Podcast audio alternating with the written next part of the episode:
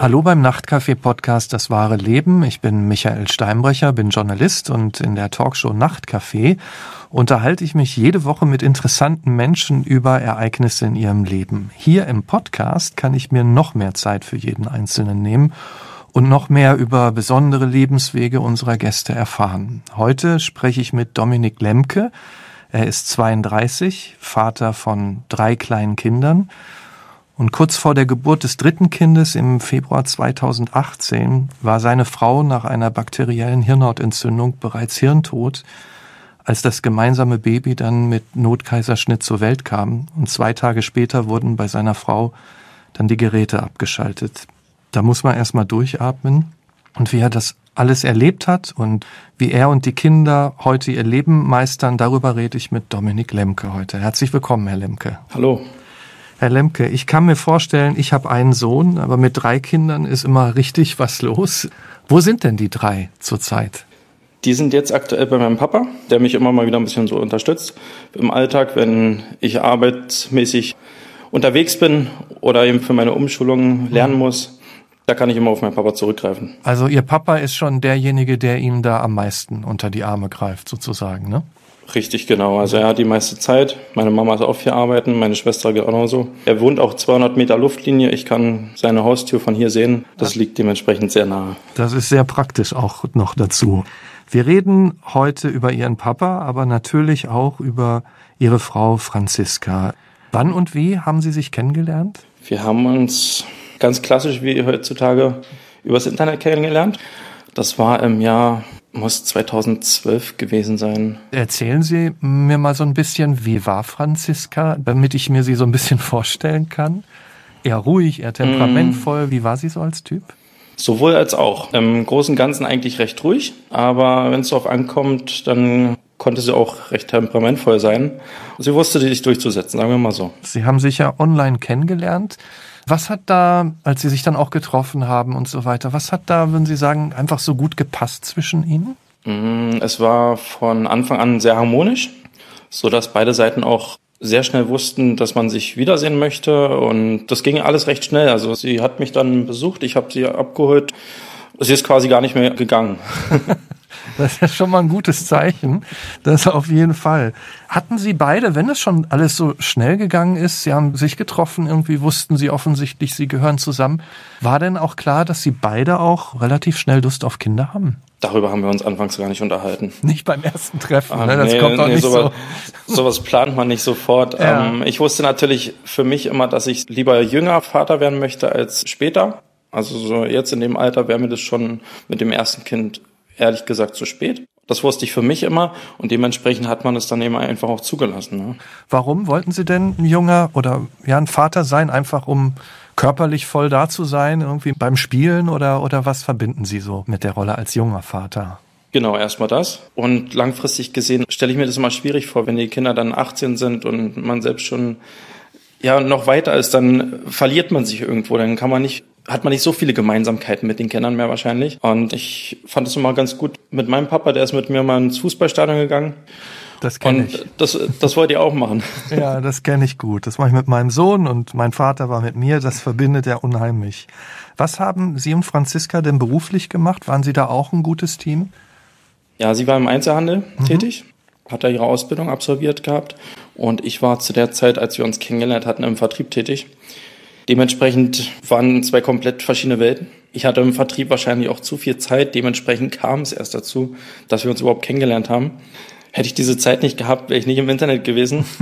da hat das Schicksal mit, mir gut gemeint. Dafür war es auf jeden Fall gut. Sie haben ja schon gesagt, Sie haben nicht beim ersten Treffen gleich über Kinder geredet, aber Sie wollten ja ein junger Vater sein. Der Wunsch hat sich ja dann auch erfüllt. Wie war das, als das erste Kind dann da war? Was hat sich dadurch vielleicht auch verändert gleich? Das war sehr aufregend. Ich weiß heute noch, wie mir die Knie gezittert haben im Kreissaal. Also dieses Gefühl werde ich nie wieder vergessen. Ab dem Tag war es ein komplett anderes Leben. Vorher hat man mehr oder weniger nur die Verantwortung für sich selbst gehabt. Natürlich auch gemeinsam. Aber dann war da eben noch ein kleines Baby. Ne? Dementsprechend war das alles eine Umstellung. Für mich natürlich auch sehr schwierig, weil ich in dieser Zeit dann mich auch, mich auch beruflich umorientiert habe.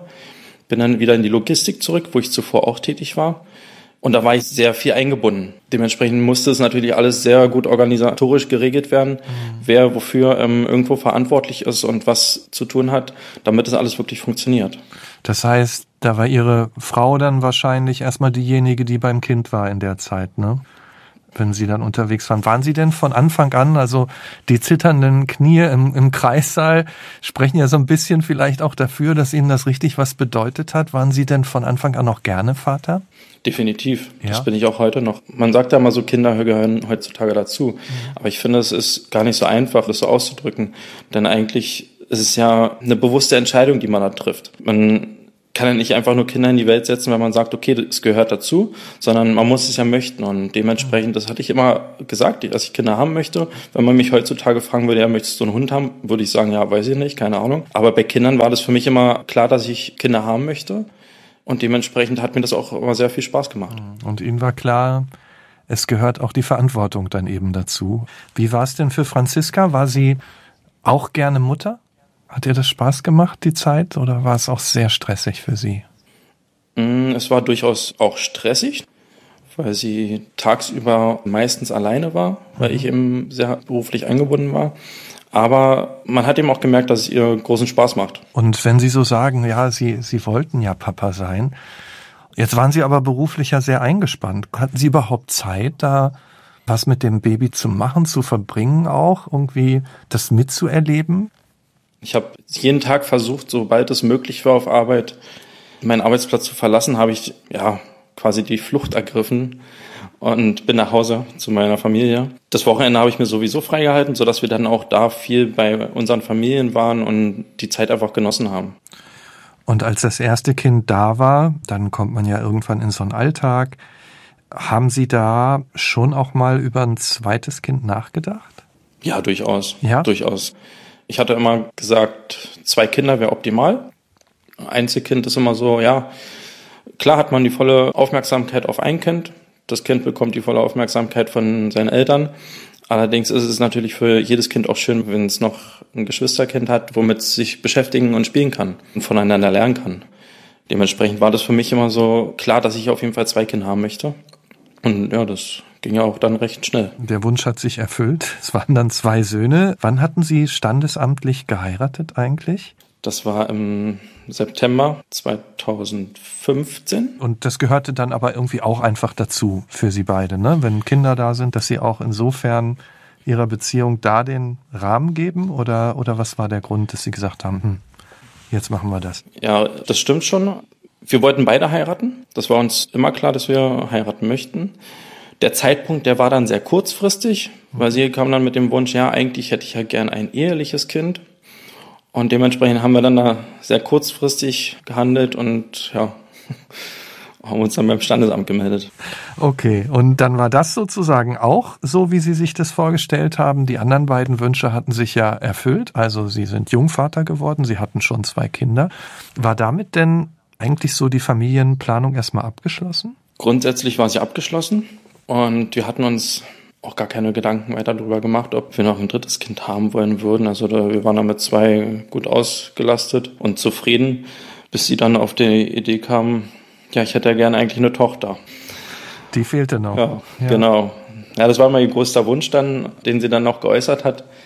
Und ja, man kann es natürlich nicht, ja, wie soll ich sagen, beeinflussen. Allerdings habe ich mich dann darauf eingelassen und ich hatte nichts dagegen, gegen drei Kinder. Natürlich war mir bewusst, dass das natürlich nochmal alles verändern würde.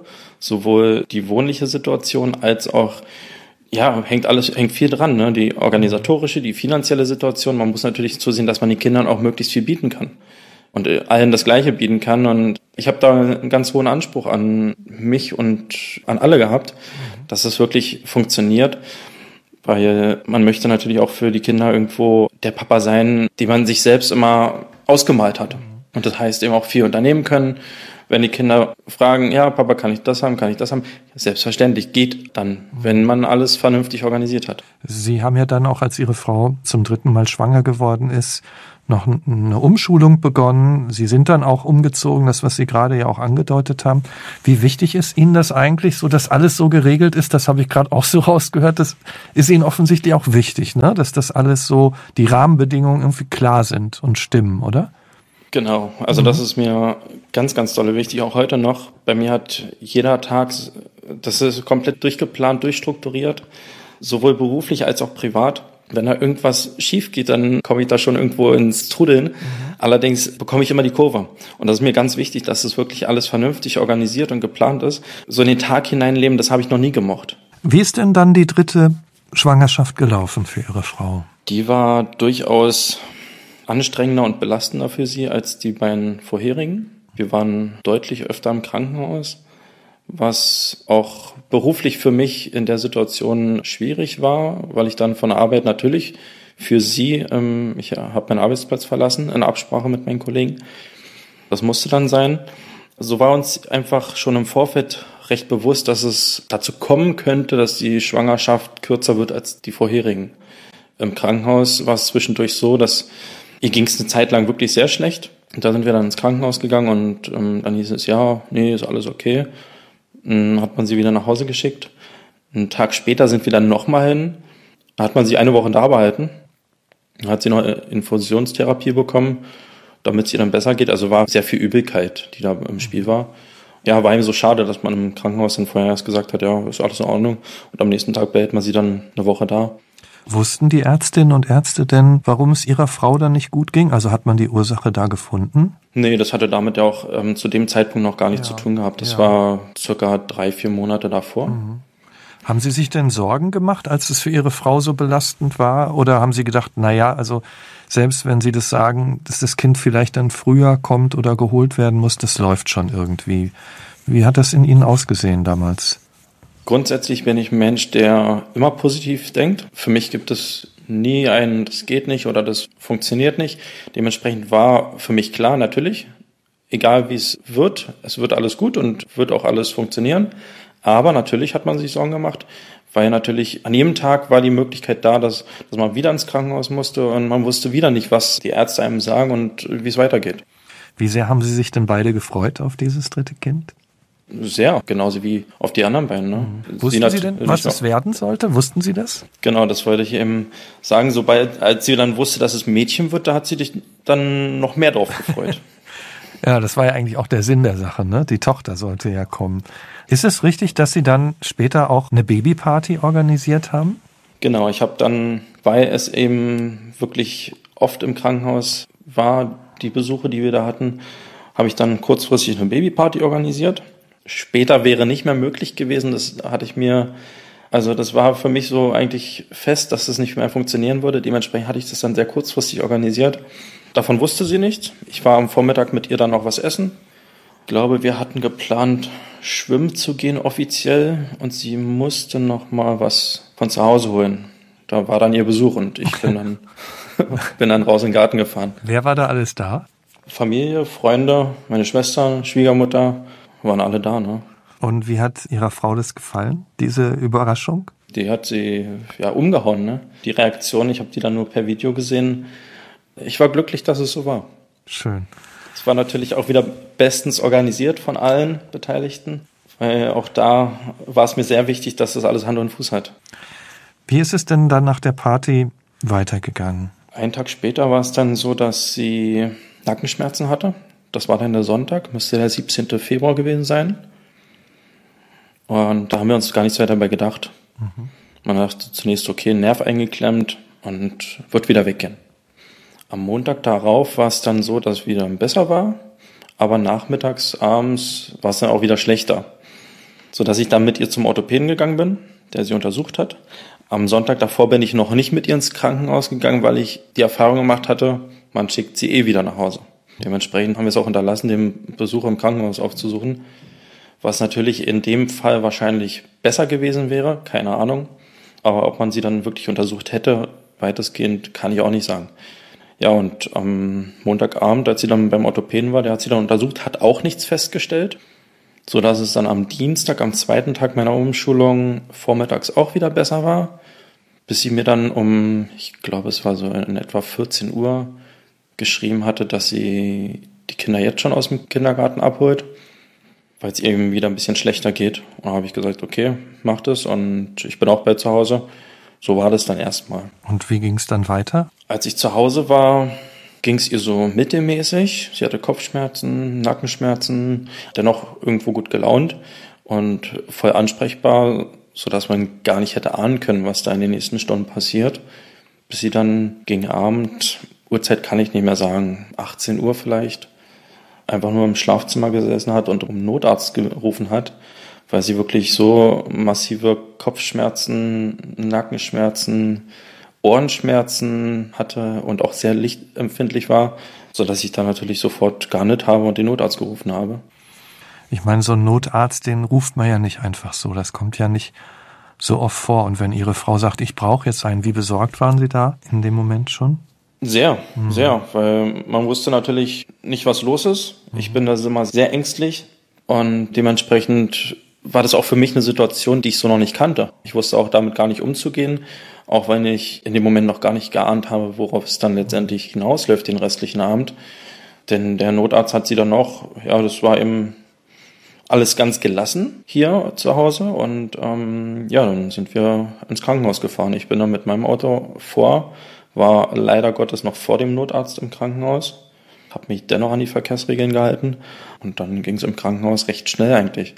Da hat man sie dann untersucht. Sie ist erst ähm, auf die Mutter-Kind-Station gekommen, um zu schauen, ob bei dem Kind alles in Ordnung ist. Bis man dann schnell festgestellt hat, dass es was Neurologisches sein wird, hat dann dort einen Termin gemacht der Weg von der Mutter-Kind-Station zur Neurologie sind circa 300 Meter im Neuköllner Krankenhaus in Berlin.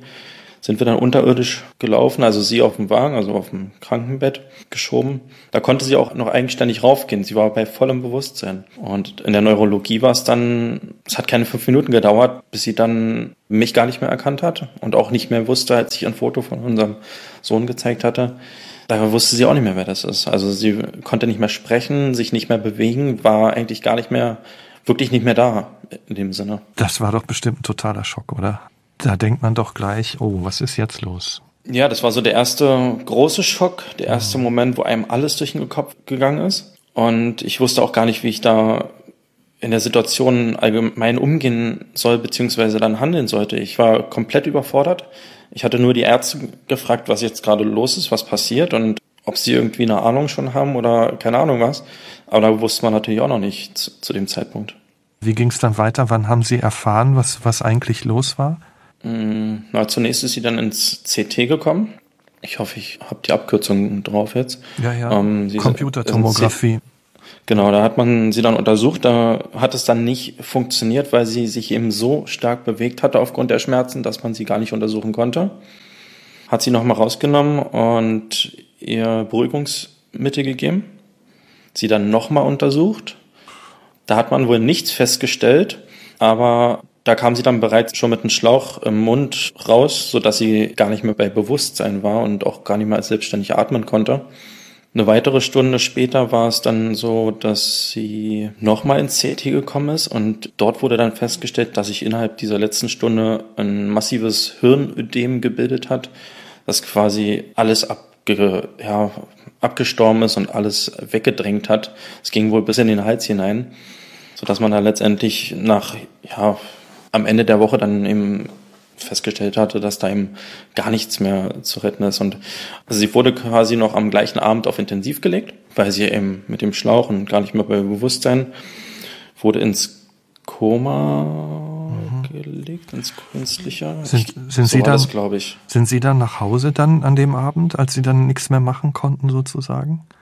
Ich hatte zunächst meine Schwägerin angerufen, die noch mit dazu gerufen, dass die bitte auch ins Krankenhaus kommt. Die war dann auch da. Wir sind da noch eine Weile geblieben, bis die Ärzte uns dann gesagt haben, dass, dass, dass man heute Abend sowieso nichts mehr machen kann und wir sollten erstmal nach Hause fahren. Sie melden sich, wenn was ist. Diese ganze Wartezeit. Sie merken irgendwie, meine Frau ist nicht mehr da, dann eine Untersuchung, die nächste, dann jetzt auf Intensiv. Wie hilflos haben Sie sich da gefühlt in dieser Situation? Gerade Sie, wo Sie doch alles immer so regeln, sage ich jetzt mal, ja. Ähm. Ja, wie, wie soll ich sagen, hilflos, keine Ahnung. Ich weiß gar nicht, ob ich hilflos war. Ich stand eben da schon sehr unter Schock, muss unter ich sagen. Mhm. Das habe ich selbst so gar nicht gemerkt. Aber ähm, das war wie so ein Schalter, den man umgelegt hat bei mir.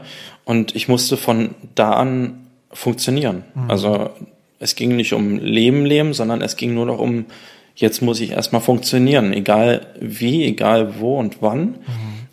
Aber ich muss funktionieren von morgens bis abends für meine Kinder. Das war mir ab dem Zeitpunkt schon bewusst und ich wusste ja noch gar nicht, worauf es letztendlich hinausläuft, mhm. aber ich wusste eben, dass es sehr kritisch ist. Mhm.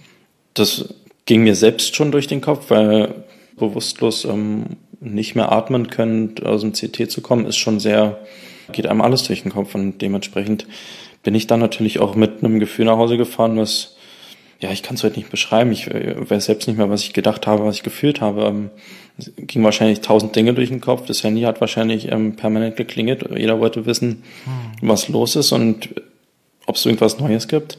Aber ich bin dann nach Hause zu meinen Kindern und habe da einfach funktioniert. Ne? Also Schock, gleichzeitig das Funktionieren, die Sorgen. War denn da noch die Hoffnung auch da, dass es schon noch wieder gut wird? Definitiv. Also mhm. solange ich nichts von den Ärzten gehört hatte, war die Hoffnung immer da. Allerdings war es eben am nächsten Morgen schon so, dass man mich angerufen hatte aus dem Krankenhaus und mir mitteilte, ähm, ich möchte doch bitte mit meinen Schwiegereltern vorbeikommen. Und das war so der erste Satz, wo ich geahnt habe, worauf es hinauslaufen könnte.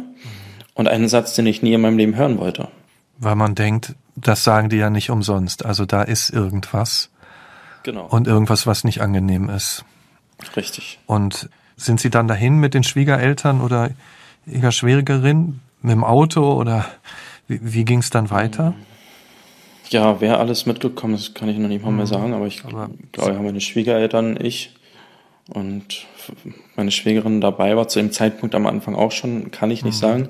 Aber wir sind dann hin auf Intensiv und da kam dann der Chefarzt mit einem Neurologen vorbei und ja, die haben uns dann eben mitgeteilt, wie der Stand der Dinge ist, was man am Abend zuvor festgestellt hat im CT mit dem Hirnödem, was sich da gebildet hat und wie die Auswirkungen dadurch waren, mhm. so dass man eben befürchtet, dass da, dass da ähm, ja, am Gehirn nicht mehr viel funktionieren wird. Und ähm, meine Frage war dann auch wirklich direkt gegenüber den Ärzten, ob es passieren kann, dass ich meine Tochter in den Arm halten werde, aber meine Frau nie wiedersehen werde. Mhm. Und das hat man mir dann nur bejaht. Hm. Und mit welchem Gefühl sind Sie dann aus dem Gespräch raus? Hm, gute Frage. Aus permanenter Schockzustand. Mhm. Also so wirklich so eine Mischung aus Schockzustand und funktionieren einfach, weil anders geht's, glaube ich, in dem Moment gar nicht. Mhm. Wenn man weiß, da sind zwei Kinder, die Ärzte sagen einem, okay, wir werden jetzt erstmal zusehen, dass es ihrem Kind gut geht. Bei ihrer Frau haben wir keine große Hoffnung mehr. Dann weiß man auf jeden Fall, okay, jetzt habe ich aktuell zwei Kinder, für die ich da sein muss. Und in Zukunft wahrscheinlich drei Kinder. Dementsprechend blieb da nicht viel Platz, um mir den Kopf zu zerbrechen, beziehungsweise eben, dass ich da irgendwo in Grund und Boden versinke. Also klar, draußen bei der Familie ist man dann irgendwo in Tränen ausgebrochen und wusste, worauf es wahrscheinlich jetzt ankommen wird, dass man irgendwo zusammenhält. Aber es war eine Situation, die ich so noch nie erlebt hatte, äh, auch nie wieder erleben möchte, weil einem durchaus bewusst ist, wie schwer die aktuelle Zeit jetzt ist, gerade wenn man da wirklich noch jede, jeden Tag dann ins Krankenhaus geht, mit der Hoffnung, weil ich habe immer gesagt, die Hoffnung, die bleibt bis zum Letzt da. Ne? Aber die Ärzte haben, da, haben mir da nicht viel Spielraum gelassen. Dementsprechend war mir irgendwo klar, was passieren wird. Und das war ganz, ganz schlimm für mich. Mhm. Also Sie mussten sich aufrecht halten, weil Sie einfach für die anderen weiter stehen mussten. Aber wenn Sie das ansprechen jetzt, man muss füreinander da sein. Da waren ja jetzt schon die beiden Söhne. Wussten die denn überhaupt ansatzweise, was los war? Mm, nein, nein. Also mhm. sie wissen bis heute nicht, was wirklich passiert ist. Sie waren in den darauffolgenden Tagen bin ich mit den Jungs auch ins Zimmer gegangen, so dass sie sich da noch irgendwo, ja, wie soll ich sagen, ich habe nicht zu den Jungs gesagt, ja, verabschiedet euch, aber ähm, ich wollte eben, dass sie sie nochmal sehen. Ne? Hm. Da war es dann eben auch wirklich so, dass die Fotografin des Krankenhauses, ich hatte sie dazu gerufen, weil ich eben wirklich noch ein paar Fotos haben wollte, die bis heute gut aufbewahrt im Schrank sind, weil sie, für jetzt sind sie nichts. Aber wenn die Kinder sie irgendwann mal sehen möchten, dann werde ich die natürlich nicht vorenthalten. Was heißt das? Was, was meinen Sie? Was sind das für Fotos? Ja, die waren direkt aus dem Krankenzimmer, ne? also wie meine Frau natürlich da lag, aber eben die Kinder waren noch mal da und mhm. ich auch. Also da hat die ganze Familie dann noch mal Fotos gemacht. Mhm. Sind keine schönen Fotos, keine schönen Erinnerungen, aber irgendwo war es dann doch für jeden wichtig. Ja. Sie haben ja gesagt, die Ärzte und Ärztinnen haben Ihnen eigentlich keine großen Hoffnungen gemacht. Also ging es eigentlich hauptsächlich darum, jetzt das Kind noch zu retten. Wie, wie ist das dann abgelaufen? Sie waren also mit der Familie immer mal wieder bei Ihrer Frau, aber bei der Geburt konnte da überhaupt jemand dann noch dabei sein? Es war so, dass ab dem Tag, wo man uns es vormittags mitteilte, dass eben bei ihr keine Hoffnung mehr sind, hat man uns eben auch gesagt, dass jetzt darauf geachtet wird, dass bei dem Kind alles in Ordnung ist. Mhm. Und man verabreicht eben Cortison, damit die Lunge sich ähm, bildet oder Lungenreife entsteht. Dementsprechend hat man damit im Kaiserschnitt noch gewartet bis am bis zum Freitag. Also es waren eben drei Tage, ne? bis dann eben wirklich der Kaiserschnitt durchgeführt wurde. Ich war nicht mit drin. Ich glaube, meine Schwiegermama war mit drin. Das habe ich aber so gar nicht behalten, weil, wie gesagt, also ich war da eben völlig im Zwiespalt zwischen Kinder und äh, Krankenhaus in diesem Schockzustand, mhm. so dass ich äh, gewisse Dinge auch gar nicht mehr wirklich komplett so wiedergeben kann, wer wo war und ja. ähm, es kommt ja jetzt auch auf Sie an. Ne? Also wie haben Sie denn erfahren, dass Ihre Tochter dann auf der Welt ist? Na, es war von Anfang an klar. Also wir waren als Familie dann im Zimmer, im mhm. Wartezimmer und dann kam die Arzthelferin dazu und hat uns eben mitgeteilt, dass das Kind da ist, mhm. dass der Kleinen gut geht, aber es werden noch Untersuchungen gemacht, bis ich dann zu ihr konnte oder sie uns gebracht wurde. Und das war dann seitens des Krankenhauses eben auch so geregelt, dass meine Frau dann mit ins Zimmer geschoben wurde, sodass die Kleine bei ihr dann auch liegen konnte. Das heißt, die Kleine war dann auch nochmal bei ihrer Mama? Genau. Mhm. Das war mir sehr wichtig. Mhm. Und auch da habe ich wieder von der Fotografen Fotos machen lassen. Einfach für meine Tochter, dass wirklich, wenn dann irgendwann mal der Wunsch ist, dass sie das sehen möchte, dass sie es sehen kann und auch darf, das werde ich niemals vorenthalten. Mhm. Wenn ich mir das so vorstelle, Sie haben mir erzählt, wie Sie da mit zitternden Knien gestanden haben im Kreissaal bei der ersten Geburt. Das sind ja ganz besondere Momente, auch Momente des Glücks, wenn ein Kind auf die Welt kommt. Und wenn Sie jetzt erzählen, auch dieser Moment, wenn ein Baby dann bei der Mama ist, auch das ist ja so ein Moment. Jetzt wussten Sie genau, Ihre, Ihre Frau wird's, so wie es aussah, wahrscheinlich nicht überleben. War das nicht einfach, und dann wird da dieses Foto gemacht, war das nicht einfach unsagbar traurig einfach in dem Moment?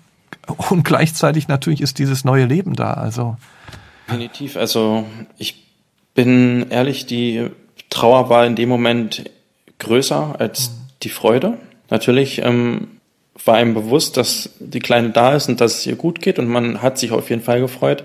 Allerdings überwiegt in einem solchen Moment, so war es bei mir, so war es wahrscheinlich auch bei vielen anderen, ähm, oder ich möge behaupten, bei allen anderen, einfach die Trauer. Mhm.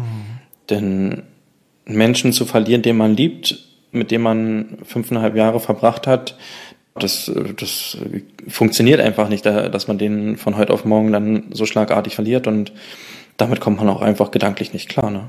Ja, das kann ich mir voll vorstellen. Also ich habe das mit meinen Eltern erlebt, da ist es schon schlimm genug und dann, wenn das so plötzlich kommt in so einer Situation mit der Frau und dann, also man kann es nicht nachvollziehen, wenn, wenn wir alle nicht in der gleichen Situation waren, aber dass das grausam sein muss und schwierig, das überhaupt zu verstehen und irgendwie damit umzugehen und dass das unsagbar traurig macht, glaube ich, das kann sich jeder vorstellen. Sie wussten also, Ihre Tochter lebt, sie wird untersucht, aber es geht ihr ganz gut. Wie war dann die Situation weiter mit Ihrer Frau? Es ging ja dann, denke ich, auch die, um die Entscheidung, ne, Geräte abschalten oder nicht? Oder wie geht's weiter? Wie ist es dann da weitergegangen? Also die Kleine, die ist dann auf Intensivstationen gekommen, mhm. auf die Frühchenstation, wo es ihr dennoch gut ging von Anfang an. Und meine Frau ist dann auch wieder auf Intensivstation gekommen, wo man eben dann wirklich sie ihm mitteilte, dass, dass in den kommenden Tagen dann, das war ja dann schon der Freitag, eine Untersuchung stattfinden, um den Hirntod offiziell feststellen zu können. Weil ähm, einfach zu sagen, ja, der Mensch ist hirntot, das funktioniert nicht, dann muss es dann gewisse Untersuchungen geben. Zweimal in einem Abstand von, weiß nicht, 24 Stunden war das, glaube ich. Und am Samstag war die erste Untersuchung, wo dann eben sich auch herausgestellt hat, dass in einem kleinen Teil des Gehirns noch Blut ankommt. Somit konnte man sie nicht für Hirntod erklären und musste am nächsten Tag, am Sonntag, dann diesen Test erneut durchführen. Da wird dann getestet, ob Blut fließt im Gehirn, ob sie selbst atmen könnte, so verschiedene Punkte eben. Und am Sonntag hat man dann eben wirklich den Hirntod feststellen müssen. Mhm. Und hatten Sie Angst vor diesem Moment dann, das zu entscheiden? Ja. Und, ja. Mhm. Also es war, mir war klar, okay, wenn, wenn die Ärzte den Hirntod feststellen, dann lässt sich da auch nichts mehr retten. Dann ist die Hoffnung auch da dann wirklich verschwunden im letzten Moment. Und es war für mich so, dass ich eben ich bin nicht bis zur letzten Sekunde geblieben. Das konnte ich einfach nicht, weil ich eben wusste, okay, ich habe noch drei Kinder zu Hause. Mhm. Man kennt das immer aus dem Fernsehen, dann diesen letzten, diesen letzten Ton, den es da an diesen Geräten gibt. Mhm. Davor hatte ich Angst. Davor hatte ich große Angst, dass ich diesen Ton mein Leben lang nicht mehr aus dem Kopf kriege. Mhm. Im Nachhinein sagte man mir, die Geräte werden vorher auf stumm geschaltet, ausgeschaltet, also so dass es diesen Ton gar nicht geben wird. Das wusste ich zu dem Zeitpunkt nicht und hatte eben dann war dann selbst bei meiner Tante draußen im Garten, bei meinem Papa, meinem Onkel, meine Kinder waren mit dabei, so dass ähm, ja meine Schwägerin die war vor Ort und meine Schwiegermama. Ja und da habe ich dann letztendlich dann erfahren, wann wirklich Schluss war. Wenn ich Ihnen so zuhöre, das, was ja immer wieder auch bei Ihnen da ist, ist, äh, ich muss auch für die anderen da sein jetzt. Ne? Ich äh, da sind immer noch diese drei Kinder, die es ja dann waren. Ähm, mhm. Und Sie haben auch gesagt, Ihre Kinder wissen bis heute nicht so ganz genau, was eigentlich passiert ist. Aber irgendwie, wie haben Sie das gemacht? Irgendwie mussten Sie ja den beiden Älteren, Ihren beiden Söhnen ja auch erklären, warum kommt die Mama denn nicht mehr zurück? Wie, wie haben Sie das versucht, irgendwie in Worte zu fassen? Ja, ähm, die klassische Geschichte mit dem Engel. Ne? Mhm. Also die Mama ist jetzt im Himmel als Engel und das war, was wir kommuniziert haben und was eben auch wirklich ankam bei den Jungs. Alles andere hätte in dem Alter nicht funktioniert, beziehungsweise würde es heute, ja, jetzt sind sie sechs und fünf. Ob es heute wirklich erklärbar wäre, weiß ich auch noch nicht mal. Also sie würden es trotzdem nicht verstehen, warum das Leben so ist, dass es irgendwann vorbei ist, natürlich. Das, das können sie noch gar nicht begreifen. Ne? Haben Sie denn schon mal nachgefragt? was mit der Mama da genau passiert ist? Mittlerweile? Mm, nein, nein, nein, da haben sie nicht nachgefragt. Ähm, es kommen immer mal wieder so Situationen im Leben, wo, da, wo es dann heißt, ja, da waren wir mit unserer Mama oder ja, einfach so, wo dann, wo das einfach das Thema wird, kurz mal. Aber jetzt nicht im negativen Sinne. Also die mhm. Kinder erzählen dann einfach was Schönes und dann, das sind dann einfach Erinnerungen, die sie für sich haben. Und das finde ich auch gut, dass es so ist, dass das positive Erinnerungen sind, die sie da haben, mit sich tragen. Und dieses ganze, wieso, weshalb, warum, wie das passiert ist, was die Ursache da war, wie die Umstände waren mhm. und wie das danach alles lief, das werden sie in einigen Jahren, denke ich, dann erst erfragen. Also das wird noch ein paar Jahre wahrscheinlich dauern.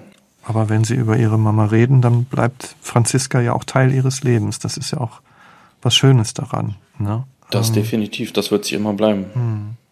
Wie ging denn das Leben dann erstmal weiter? Waren Sie dann erstmal zu Hause bei den Kindern? Genau, also ja. ich habe ab dem ersten Tag habe ich beschlossen, weil ich eben nichts Negatives an uns ranlassen wollte, mhm. war mir von Anfang an klar, dass die Kinder es nicht spüren dürfen oder keine Auswirkungen spüren dürfen, dass das Leben jetzt anders ist.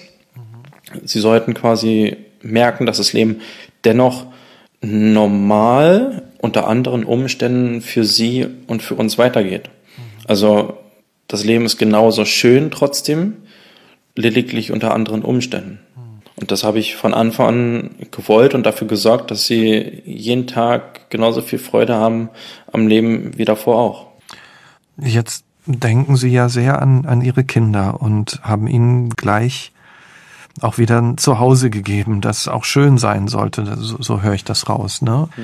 Jetzt mal, wenn Sie in sich reinschauen, wie sehr hat Sie die Liebe für die Kinder auch gehalten in dieser Zeit? Inwiefern haben Sie von denen auch sozusagen was zurückgekriegt, was Sie auch nochmal gehalten hat, aufgebaut hat, was auch immer in schweren Zeiten? Das kann ich sogar gar nicht beantworten, sagen wir mal so, weil man hat diesen Vergleich nicht. Ich hm. kann jetzt nicht sagen, wie es gewesen wäre, wenn ich allein gewesen wäre. Ja. Natürlich, drei Kinder sind massiv Ablenkung, auch teilweise massiv Stress, muss man ehrlich sagen. Aber ähm, im Großen und Ganzen hat es einfach Spaß gemacht, ähm, mit den Kindern eben Zeit zu verbringen. Die Zeit, die ich ja vorher leider nicht immer hatte, aufgrund der beruflichen Situation, weil ich eben sehr viel unterwegs war. Aber ähm, natürlich werden die Kinder auch dazu beigetragen haben, dass ich nicht jeden Tag, den ganzen Tag immer irgendwo ins Negative fallen gelassen werde. Hatten Sie denn für sich auch die Zeit, nachdem der Schock irgendwann weg war, ähm, der bleibt wahrscheinlich auch eine Zeit, aber auch um Ihre Frau zu trauern, hatten Sie da auch Momente der Ruhe einfach, dass das möglich war? Neben all dem Stress, den Sie ja hatten im Leben, ich kann sofort verstehen. Mit, mit einem Kind ist schon nicht wenig Stress, aber mit dreien. Hm, wie soll ich sagen? Also ich bin eher so ein durchweg positiv eingestellter Mensch und mhm. ich habe mich nie zurückgezogen und mich hingesetzt und mir und gesagt, ja, jetzt muss ich trauern oder ähm, mhm. jetzt habe, schaue ich mir irgendwie Bilder an oder Videos, Nachrichten, keine Ahnung was, das habe ich nie so wirklich gemacht. Also diesen, ich weiß auch gar nicht, wie es andere Menschen machen, die in dieser Trauersituation sind. Ich habe immer versucht, irgendwo mich abzulenken, habe mich dann mit Freunden getroffen, war unterwegs, ähm, versucht irgendwo, natürlich hat man dieses Thema immer gehabt, hat auch Gespräche darüber mit Freunden geführt und mit der Familie auch sowieso immer wieder. Allerdings äh, habe ich das versucht, irgendwo positiv zu verarbeiten, indem ich mir selbst sage, okay, das Leben geht weiter, es muss weitergehen, weil ich eben auch wieder für die Kinder bloß nicht zulassen wollte, dass ich in so eine Negativspirale falle. Also Sie haben ja schon von Anfang an gesagt, Sie sind jemand, der so eine Struktur braucht und wahrscheinlich hat Sie diese Struktur dann ja auch durch diese Zeit getragen und äh, jeder, ich glaube, jeder trauert ja auch anders, jeder geht anders mit solchen Zeiten um und äh, da gibt's ja auch kein richtig oder falsch, sondern es ist doch gut, wenn das Ihr Weg war und ist. Wenn wir jetzt mal einen Sprung machen, wie sieht's denn heute aus? Wie geht's denn Ihnen, den drei Kindern, der Familie insgesamt? Uns geht's insgesamt sehr gut. Mhm. Natürlich gibt es auch immer noch sehr stressige Tage.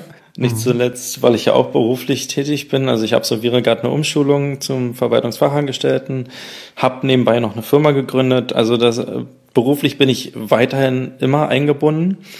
Und die Kinder sind derzeit zu Hause seit November, seit dem Lockdown, weil ich aufgrund meines Papas, der vorbelastet ist gesundheitlich, diese ganze Corona-Geschichte nicht in die Familie tragen wollte aus der Kita, was durchaus schon vorkam, dass wir in der Kita was hatten.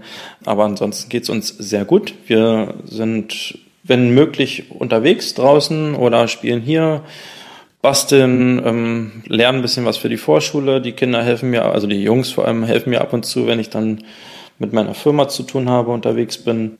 Ja, also da ähm, haben wir viel Spaß, viel Stress Ab und zu gibt's auch mal ein bisschen Gemecker, aber das gehört alles dazu. Und letztendlich bin ich derjenige, der dann gerade die Jungs dann immer wieder abends zu sich ins Bett holt, weil weil es mir dann doch irgendwo ähm, leid tut, wenn ich dann am Tage mal meckern musste, weil er dann sehr stressig war. Worüber wird aber, denn gemeckert?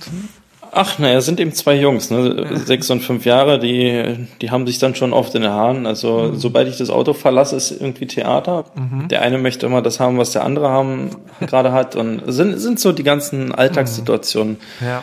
wo ich dann zwischendurch mal eingreifen muss. Mhm. Wie alt ist Ihre Tochter jetzt? Die ist jetzt drei. Ich meine, mein Sohn ist elf, aber ich erinnere mich echt gut, wie schön das auch ist, dabei zu sein, wenn, wenn sie im wahrsten Sinne äh, des Wortes dann so ihre Schritte machen, sich weiterentwickeln. Was, was lernt Ihre Tochter gerade wieder so dazu? Sehr viel von den Jungs. Verstehe. Ich hoffe auch die guten also, Sachen. Ja, das, die suche ich momentan noch, aber sie hat's auf Faust, die kennt an den Ohren, wenn sie möchte. Verstehe. Aber ja, momentan ist es natürlich alles ein bisschen schwierig aufgrund der Corona-Situation. Ich kann mhm. nicht den ganzen Tag mit den, ähm, wie es eigentlich im Kindergarten wäre, mit den Kindern sitzen und lernen. Ähm, dementsprechend lernt sie irgendwo von den Jungs oder eben von mir. Sie haben ja auch gesagt, die Söhne, die reden immer mal, auch von ihrer Mutter, von Franziska. Gehen Sie mit den Kindern dann auch mal auf den Friedhof? Das machen wir auch, ja. Mhm. Also ähm, letztes Jahr war es sehr selten, muss ich zugeben, weil wir haben eine Zeit lang in Hamburg gelebt, sind letztes Jahr wieder nach Berlin gezogen. Da war dann eben ja hier in der Wohnung noch ein bisschen was zu tun, ähm, dann Kindergarten wieder Eingewöhnung. Zwischendurch gab es einen Wasserschand zu Hause, zwei Stück, ähm, musste man wieder alles aufbauen. Ja, also da war dann nicht so viel Zeit. Und eben auch aufgrund dieser Corona-Sache war man ja dann doch allgemein schon weniger draußen.